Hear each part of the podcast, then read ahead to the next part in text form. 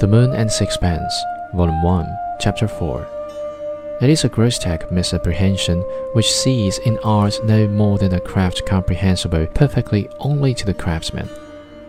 Art is a manifestation of emotion, and emotion speaks a language that all may understand. But I will allow that the critic, who has not a practical knowledge of technique, is seldom able to say anything on the subject of real value and my ignorance of painting is extreme.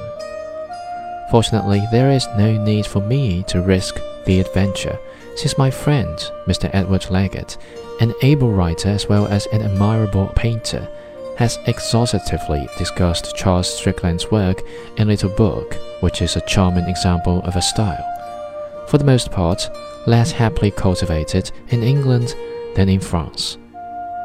Maurice Huret, in his famous article, gave an outline of Charles Strickland's life, which was well calculated to whet the appetite of the inquiring.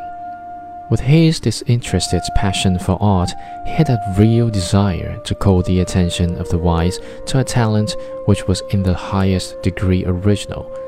But he was too good a journalist to be aware that the human interest would enable him more easily to effect his purpose.